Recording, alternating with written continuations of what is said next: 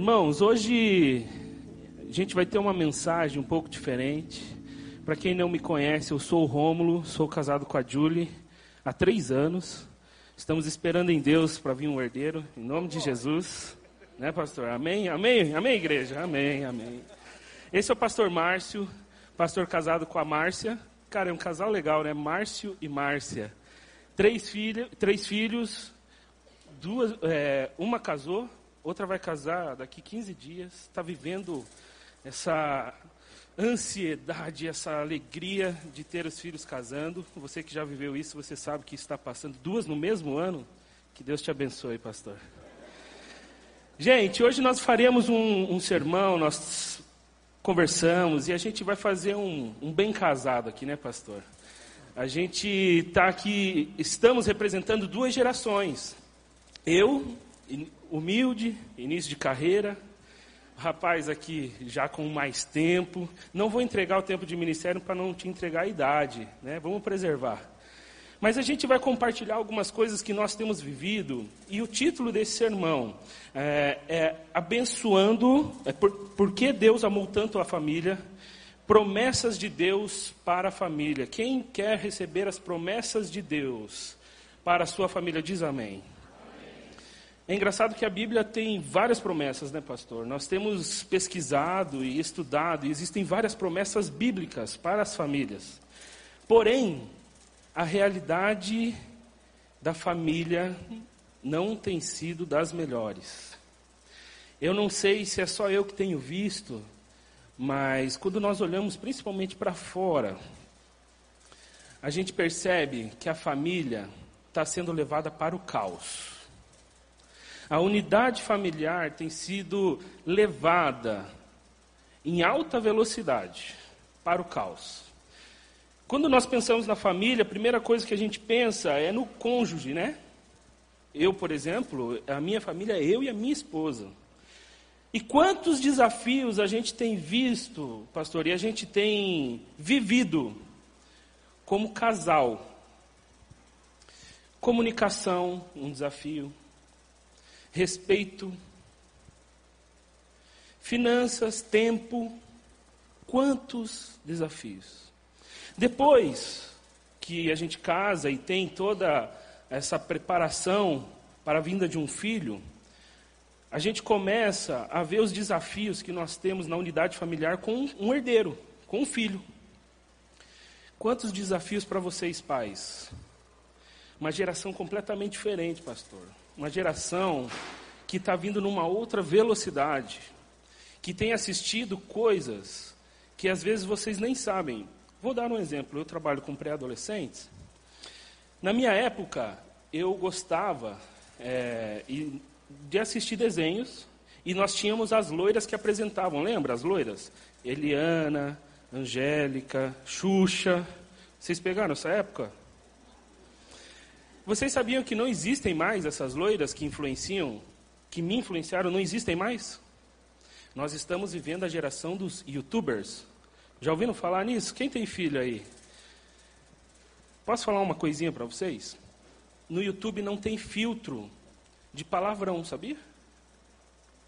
Você sabia que o seu filho, vendo o YouTube, ele pode ouvir todo tipo de palavrão? Graças a Deus, ainda tem filtro de pornografia no YouTube. Mas é um filtro bem avançado. Que se o, se o menino quiser, ele pode ir bem longe. A menina também.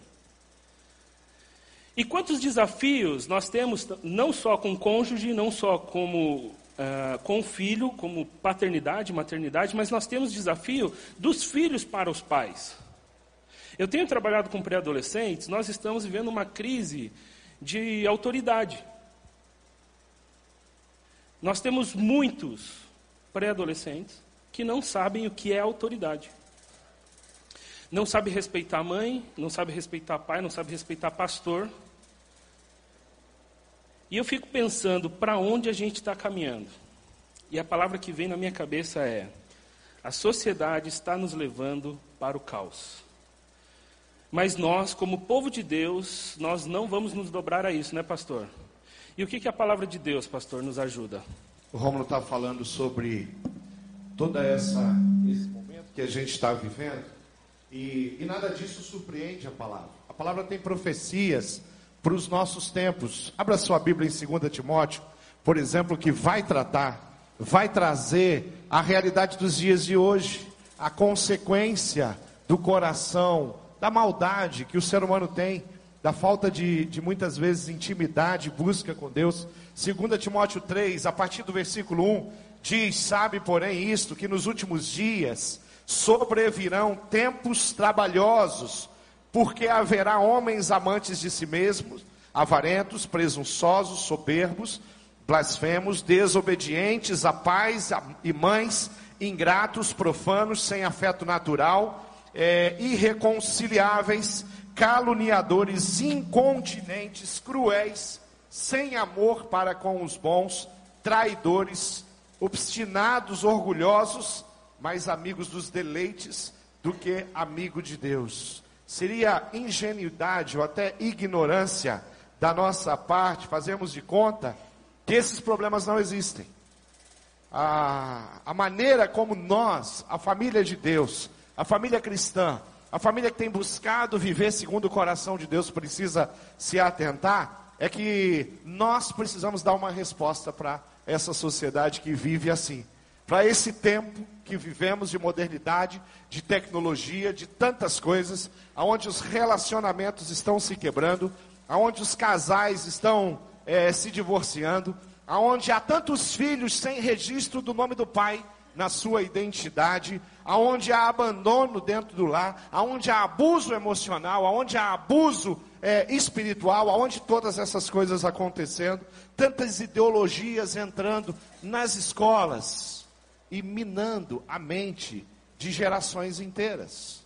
Eu acho que quando é, o livro de Timóteo, o apóstolo Paulo ele traz esse texto, ele está falando desse tempo, ele está falando desse coração, ele está falando da base que vai produzir e promover isso que a gente está. Mas nós temos que dar uma resposta. A família de Deus, ela tem que olhar para a profecia, olhar para a palavra, ela tem que seguir na palavra, ela tem que se apegar a palavras como de 2 Crônicas 7,14, que diz assim: Se o meu povo, que se chama pelo meu nome, se humilhar e orar e buscar a minha face e se converter dos seus maus caminhos, então eu os ouvirei dos céus e perdoarei os seus pecados e sararei a sua terra.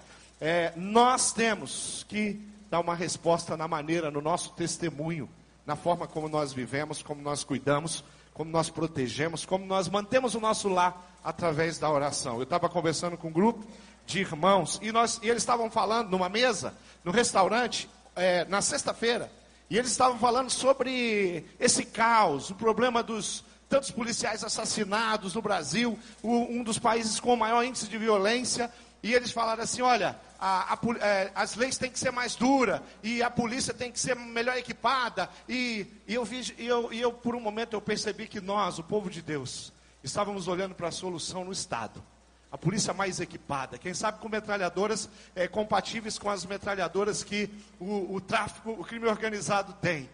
E queridos, se nós formos para a Bíblia, eu acho que a proposta vai ser outra.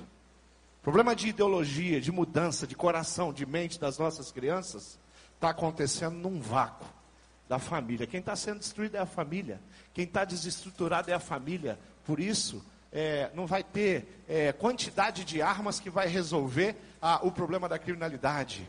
Então, se tem um povo que chama pelo nome do Senhor Jesus e que tem a palavra de vida eterna e que pode mudar isso dentro da sua casa, transformando o seu lar num lar de fato que, que é um altar de adoração ao Senhor Jesus, influenciando uma cidade, entrando em todas as casas, com os pequenos grupos, com os relacionamentos discipuladores para começar a interferir na vida de pessoas. Na nossa igreja, nós temos membros da nossa igreja que no passado já fizeram um assalto à mão armada. Nós acabamos de batizar é, um ex-criminoso na nossa pastoral carcerária, porque a igreja pode mudar isso e a igreja tem essa capacidade. É engraçado porque no início do meu ministério, eu comecei trabalhando com o pastor André, servindo com o pastor André, com jovens mais velhos. E eu me defrontei com jovens que chegavam na igreja cheio de machucados, cheio de angústia. E muitas coisas que eles estavam vivendo, pastor, vinha diretamente da infância. Construção errada no ambiente familiar, pais que tinham abandonado família, pais ausentes, mães que não davam amor ou atenção, e isso destruía a vida daquele jovem. Ele chegava aqui é, num processo muito difícil. Depois de um tempo, servindo com o pastor André, fui convidado agora, há três anos quase, a estar com os pré-adolescentes. E eu comecei a pegar o problema lá no comecinho, na casca. E tem sido uma bênção a gente trabalhar com pais, com mães dispostos a mudar a forma de enxergar a família. Tenho trabalhado também com jovens casais e como é bom a gente começar do jeito certo. Eu não sei como que você começou, mas existe sempre a possibilidade de um recomeço e essa é a coisa mais linda do evangelho. Porém, diante de tudo isso que a gente tem visto e ouvido, a sociedade tem jogado a gente para o caos. Existe o padrão mundano de família. Existe um padrão mundano que está sempre jogando a gente para o pior. Porém, a palavra de Deus diz, e eu quero que você abra aí em Romanos 12, 2. Ela diz o seguinte: Não se amoldem ao padrão deste mundo, mas transformem-se pela renovação da sua mente, para que sejam capazes de experimentar e comprovar a boa, agradável e perfeita vontade de Deus.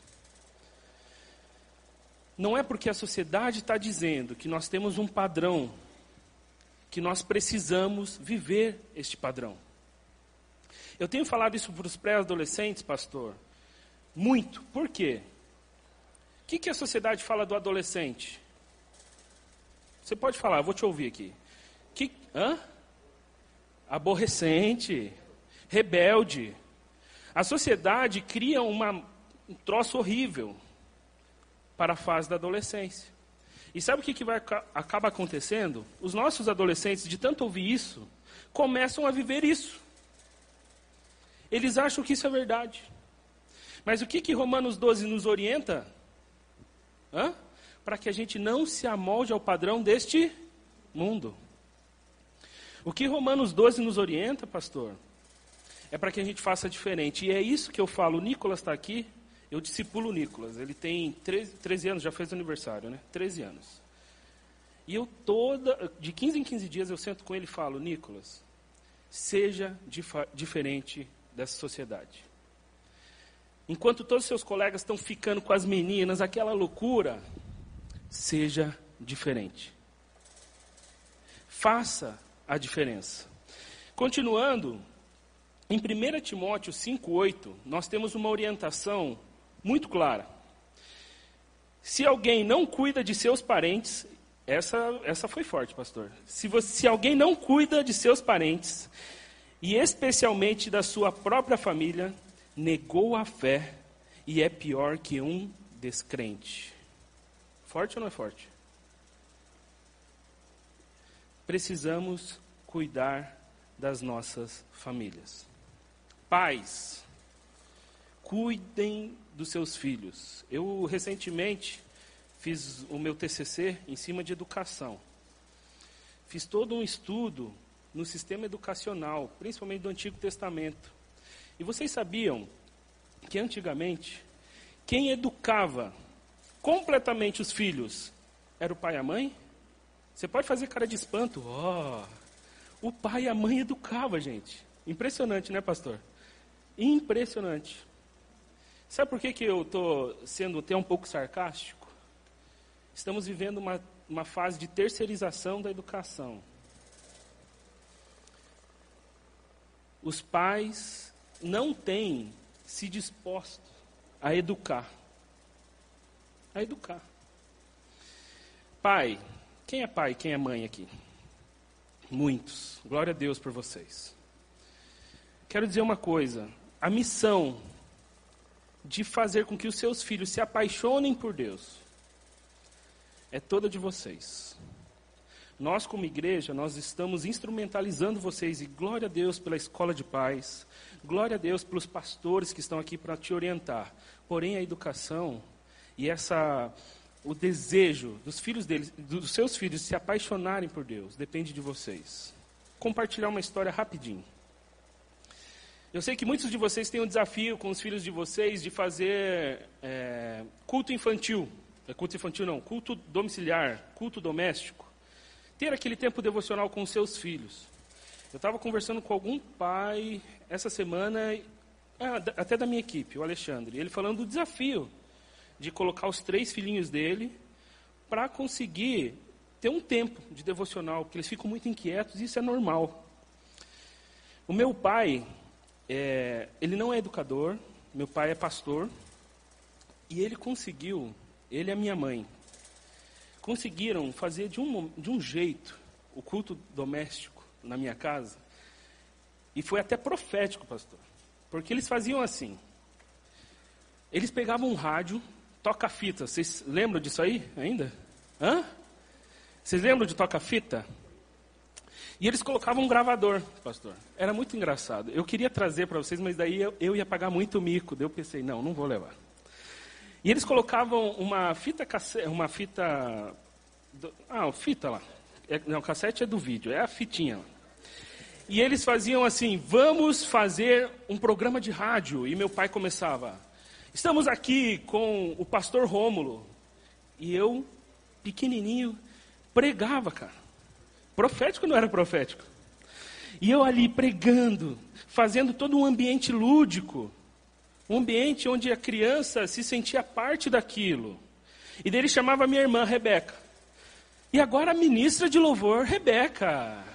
E ela entrava, e ela cantava, e ela adorava. E meu pai fazia minha mãe também ministrar louvor com a minha irmã. E era uma bagunça. E aquilo fazia com que a gente se apaixonasse por Jesus.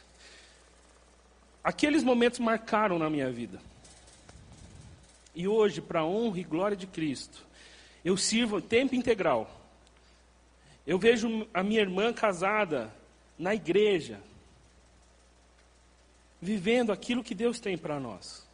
A gente pôde experimentar dentro da minha casa, que está escrito lá em Provérbios 22, 6.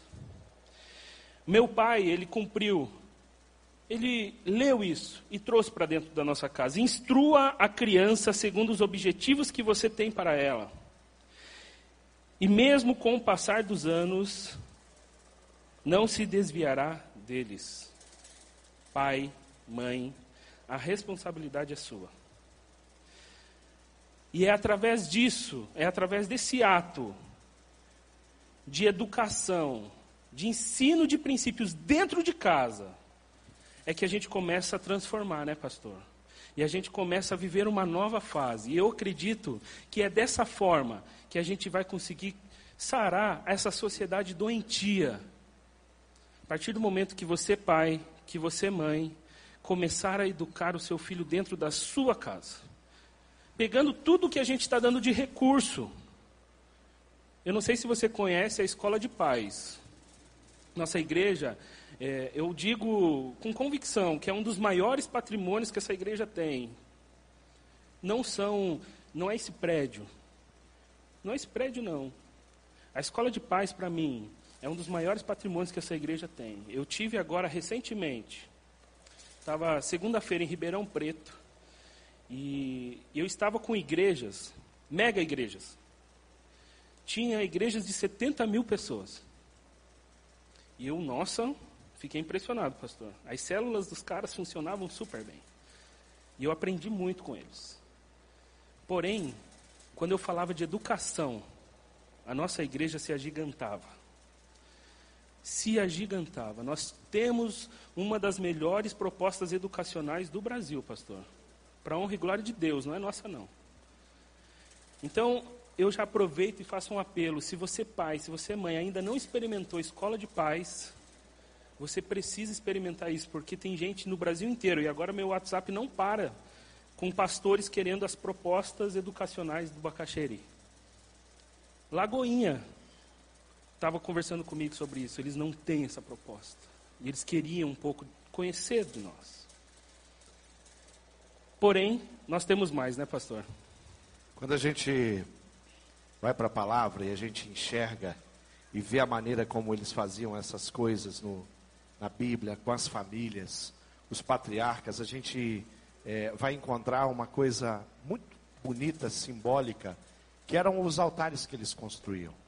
E quando você vai perceber que aquele altar ele tinha um, um valor espiritual profundo, ele tinha um valor didático muito precioso. Quando a, lembra, a gente lembra das pedras que foram colocadas dentro do Rio Jordão, fora do Rio Jordão por Josué, Abraão é, e, e, e, os tantos altares, até é, tenho, não tenho dúvida de que muitos nem registro nós temos, mas alguns registros desses altares que ele, que ele construiu é, eram memoriais, aonde o simbolismo tinha a ver com um pacto, com aquilo que foi estabelecido com Deus. E um, um texto muito precioso, você pode abrir a sua Bíblia, em Juízes 6, no versículo 25 e 26, nós temos uma, um, um, um momento precioso, um momento onde é estabelecido ali um pacto, uma proposta, é, uma promessa é, para com Deus, e, e é exatamente isso que nós precisamos hoje nas nossas famílias. Diz assim o texto: E aconteceu naquela mesma noite que o Senhor lhe disse: Toma um boi que pertence a teu pai, a saber, o segundo boi de sete anos, e derruba o altar de Baal, que é de teu pai, e corta o bosque que está ao pé dele, e edifica ao Senhor, teu Deus, um altar no cume desse lugar forte, num lugar conveniente, e toma o segundo boi, e o oferecerás em holocausto com a lenha que cortares do bosque. Esse altar levantado ao Senhor dentro de casa, fala de entrega sacrificial, fala de renúncia, de devoção, de comunhão, de louvor, de adoração, de culto, de obediência, de submissão, e é exatamente isso que nós precisamos fazer. Como uma resposta. Quando eu estabeleço com a minha família que nós vamos crescer, quando eu direciono os meus filhos a crescer, a provar, a conhecer, a ter memoriais, que não, eles nunca vão se perder da sua mente, da sua memória. Romulo estava falando de um memorial. Ele está falando de uma coisa, de um jeito, de uma maneira criativa, onde os pais dele é, se divertem com ele para tratar as coisas do Senhor, para adorar o Senhor. Eu vejo um Deus que ele valoriza essa ação, essa atitude do nosso coração de construir memoriais. Quando eu vou no meu passado, quando eu volto nas igrejas, lá na igreja onde eu nasci, e eu lembro, eu tenho coisas é, vivas na minha memória de das minhas tias, professoras da escola bíblica dominical. Quando eu vejo coisas da minha família, nos meus pais, eles são, eles estão aqui. A maneira como os meus pais adoravam, as gerações que vieram antes de mim, que deixaram um legado no meu coração. A minha geração que tem que deixar um legado para a próxima geração, para os meus filhos, para os jovens, para os novos líderes, os novos pastores que estão se levantando no nosso meio. Eu vejo a importância da gente olhar para um texto como esse. O que a proposta de Deus ali em Juízes é assim: derruba todo e qualquer altar que foi, altar que foi levantado na sua vida. Começa a mexer nos hábitos e costumes dos seus filhos. Começa a mudar, derrubar os hábitos e costumes teu, da sua esposa, do seu esposo, você casal, e começa a colocar no lugar coisas que realmente vão apontar para um Deus que é tremendo, para um Deus que é fiel, para um Deus que é justo, para um Deus que se importa e que ouve o nosso clamor e nos abençoa profundamente. Rômulo. Nós, eu sou de uma época, de uma época onde modernidade significava algo moderno. É ou não é? Você não era assim também? Nossa, que carro moderno, né? Porém, nós estamos vivendo uma fase diferente, que é chamada de pós pós-modernidade. Meio doido, né? Meio doido. Ontem eu até estava conversando com alguns pais numa reunião que a gente teve. O Maurício, ele tem uma loja de pneus. E eu falando, Maurício, será que daqui 20 anos você vai estar tá vendendo pneu? Talvez esteja vendendo outra coisa. Não sei nem se os carros terão pneus. E as coisas estão mudando com muita velocidade. As coisas estão mudando. Como eu disse no início, nós, televisão hoje, para a nossa geração, para a geração dos juniores, crianças, ela está perdendo espaço. Está perdendo espaço. Eu acredito, tem muita coisa que eu pergunto para os juniores, eles nem sabem, muitos deles não sabem quem é a Xuxa. De verdade, é impressionante, é impressionante. E o que, que tem acontecido? Nós estamos sendo bombardeados nessa pós-modernidade maluca com um monte de coisas. Eu tive algumas experiências muito ruins diante dessa pós-modernidade maluca com os pré-adolescentes. Eu não sei se vocês sabem, mas a gente está numa crise de pornografia. Isso tem destruído muitas famílias. E eu já me deparei com crianças de 9 anos viciadas em pornografia. Triste ou não é triste? Esses são os desafios que a pós-modernidade está lançando a nós.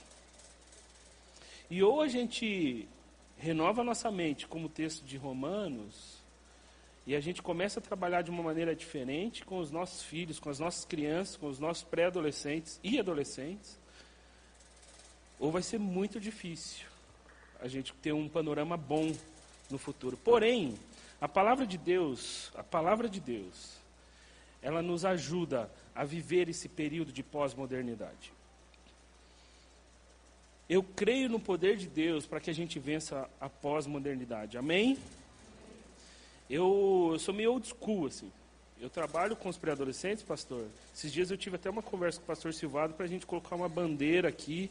Eu acho que os nossos pré-adolescentes precisam, nossas crianças precisam voltar um pouquinho, voltar um pouquinho no que foi perdido nesse liberalismo maluco e trazer de volta conceito de autoridade, conceito de civismo. Eu acredito muito nisso. Talvez você me ache estranho, mas eu acredito nisso. Eu queria ler um texto com vocês que nos ajuda a entender algumas coisas, e é o texto de Coríntios 6, o versículos 17 e 18.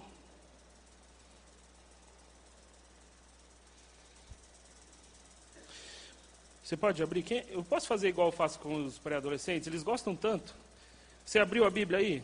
Não, tira lá do, do telão, por favor. Vamos fazer o povo abrir a Bíblia. Quem achou, faz uhul. Ainda está muito fraco. Quem achou, faz uhul.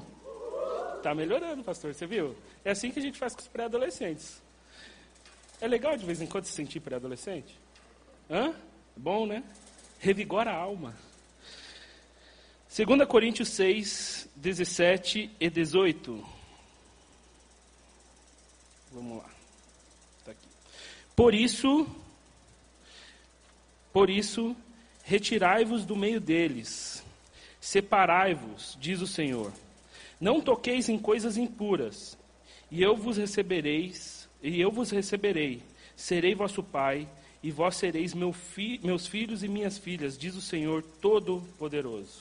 Esse texto pede para que a gente se separe, que a gente se retire, que a gente não viva o que a pós-modernidade diz que a gente tem que viver. Como eu disse, o adolescente ele não precisa ser rebelde. Pai, você não precisa trabalhar insanamente e não ter tempo para o seu filho. Esses dias fiz o atendimento com uma pré-adolescente e eu cheguei para ela e falei assim: qual que é a sua maior expectativa? Ela estava vivendo um período de crise. E qual que é o seu maior sonho? Qual a sua maior expectativa para esse ano? E ela falou para mim: que meu pai fique mais comigo. Estava conversando esses dias com um, um pai que é pastor e ele estava trabalhando muito eventos na igreja, ele trabalhando muito. E ele chegou para a filha e falou assim: Filha, papai está trabalhando demais.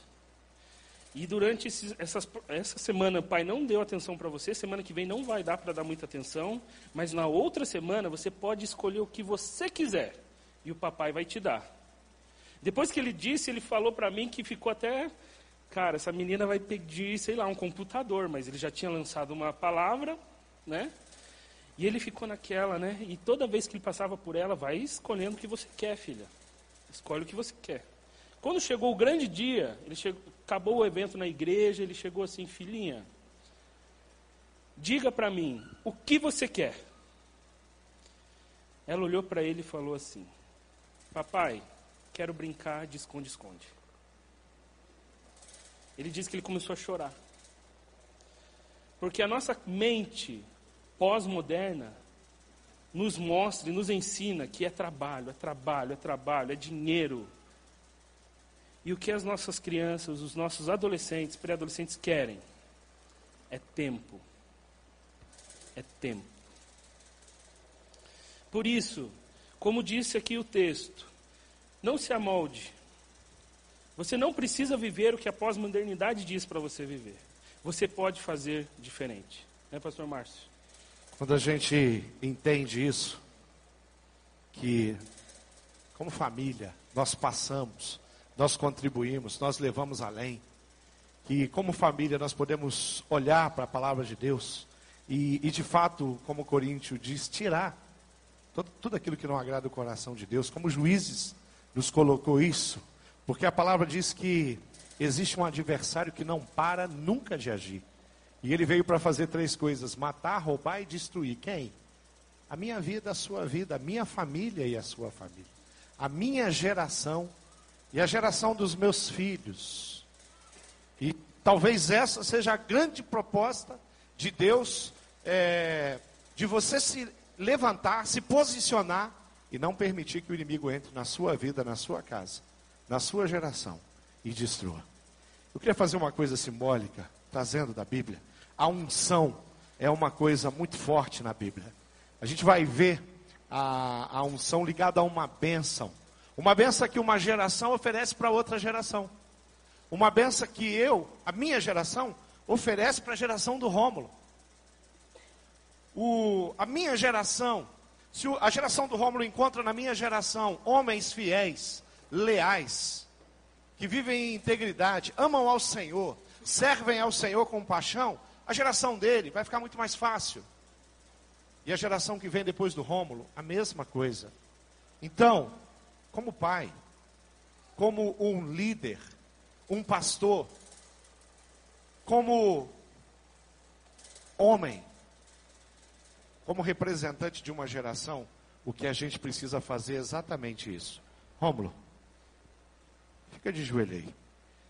Eu vou derramar óleo sobre a cabeça do Rômulo. Simbolizando exatamente o que acontece quando nós vivemos aquilo que a palavra de Deus nos diz.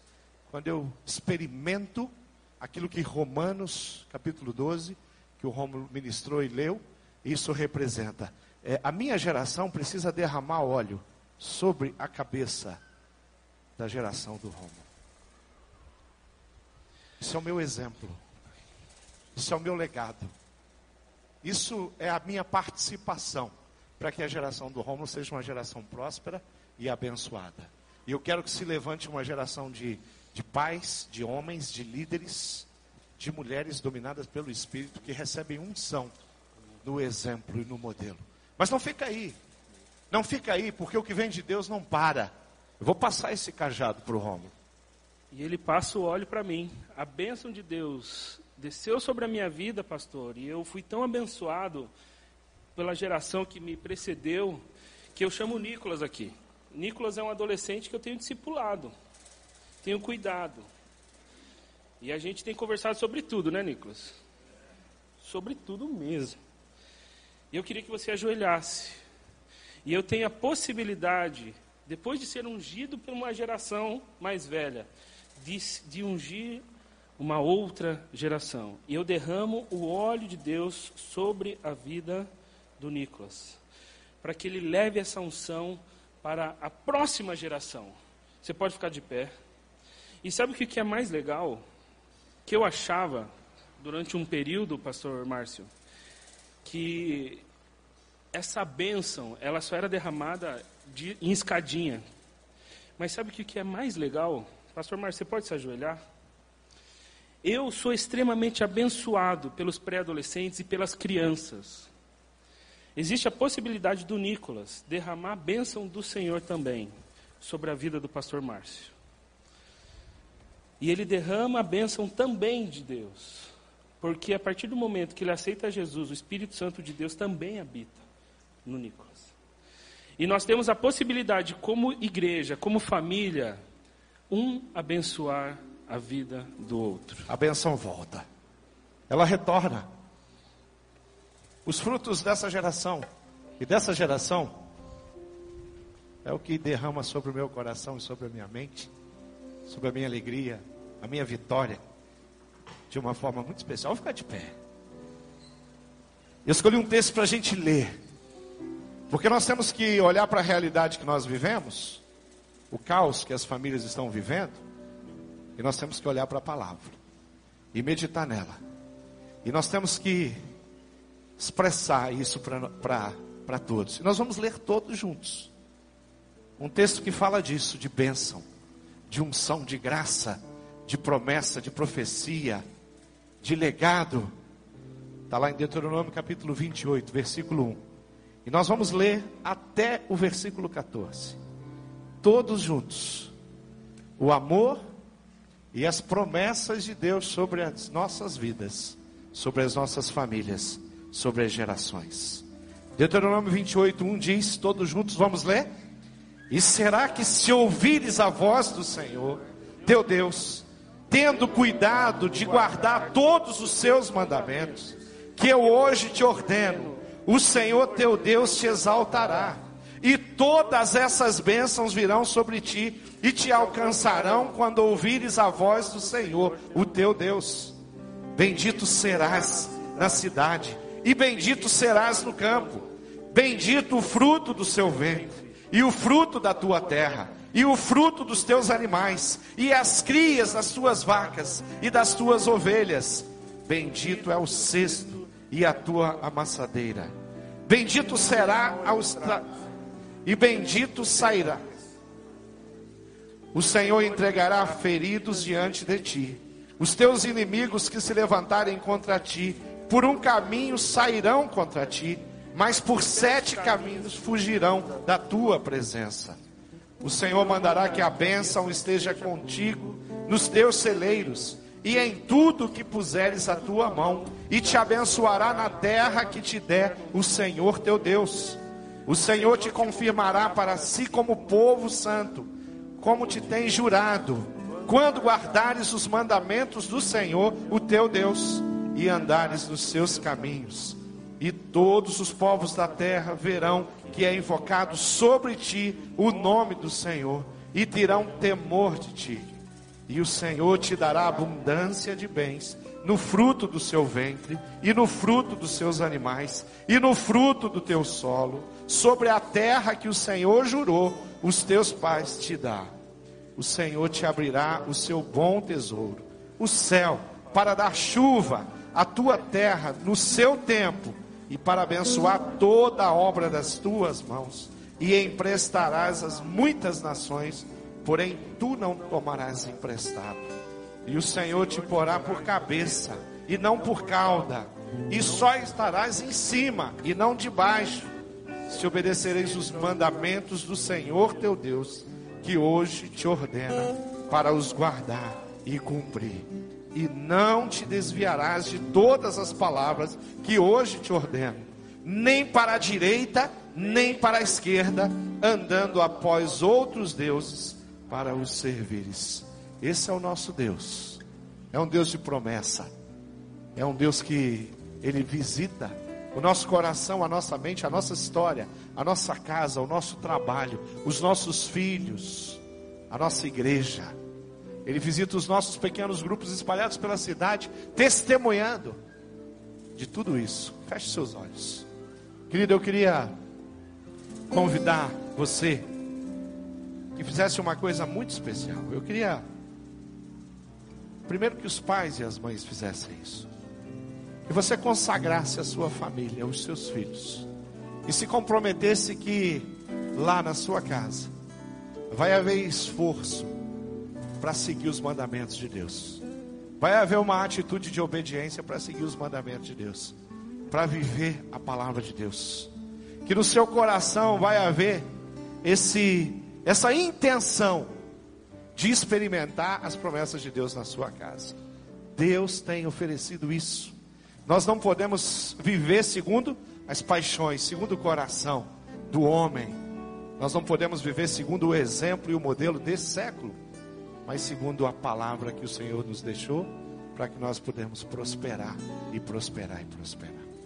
Eu queria que você viesse aqui na frente, trouxesse a sua casa, a sua vida e a sua família. Vem aqui e fala, pastor, eu preciso, eu quero me dobrar diante desse Deus. E se você tiver condição para isso, você fique de joelhos. E assim nós vamos orar. Nós vamos colocar diante do Senhor. Nós vamos pedir bênção para a nossa geração e para as gerações futuras. Nós vamos pedir que o inimigo das nossas almas seja envergonhado. Nós vamos pedir que a nossa casa seja um farol um luzeiro, como aquela luz, aquela lâmpada de Natal, e que a cidade possa ver, possa enxergar, possa entender, possa compreender que em nós tem sabor que vem do trono de Deus e que nós iluminamos. Nós somos o sal da terra, nós somos a luz do mundo, nós temos resposta para a criminalidade, nós temos resposta para os desarranjos familiares, nós temos respostas para os inúmeros divórcios que estão acontecendo, nós temos a solução para uma família que vive em desgraça, mas que pode experimentar o melhor de Deus. Nós vamos orar e nós vamos consagrar a sua vida para que Deus realmente possa. Eu vou chamar uma geração acima da minha para orar por você, Pastor Roberto. Vem aqui. E eu quero que Ele abençoe a sua vida e a sua família. E assim nós vamos terminar esse tempo de graça, de oferta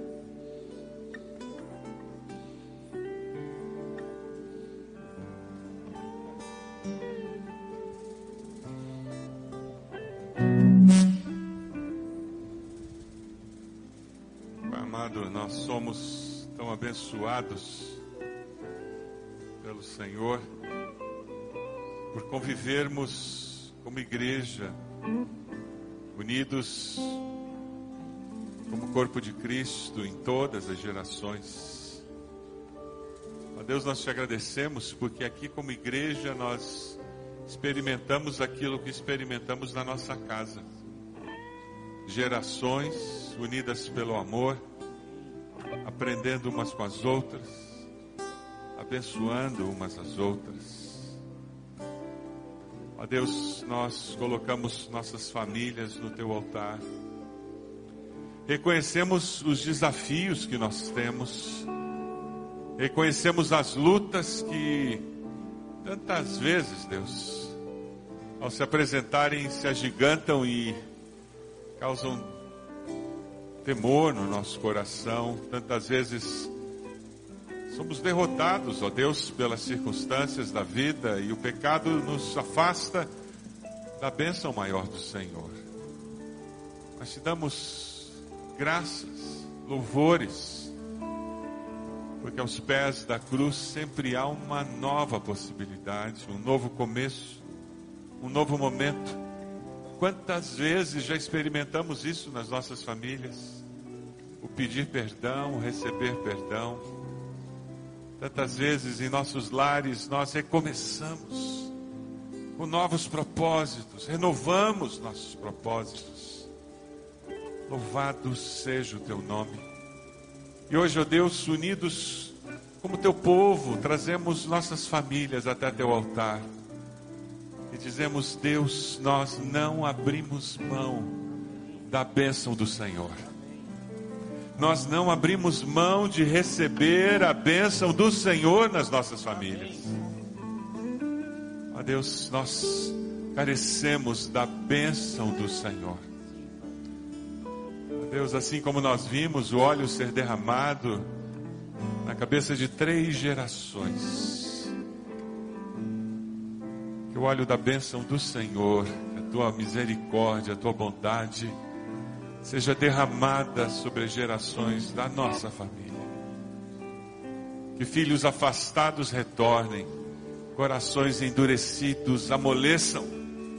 Ó Deus, que aqueles que estão desanimados sejam avivados. Ó Deus, aqueles desesperançados encontrem que em Cristo há motivos de sobra para olhar para o futuro com expectativa. Ó Deus, consagramos nossas famílias no teu altar. Obrigado por nos abraçar com teu Santo Espírito. Obrigado por nos aceitar e nos amar com amor eterno. Obrigado por nos atrair para o Senhor mesmo. Nos consagramos a Ti. Consagramos nossas famílias no Teu altar. E o fazemos no nome de Jesus. Amém. Amém.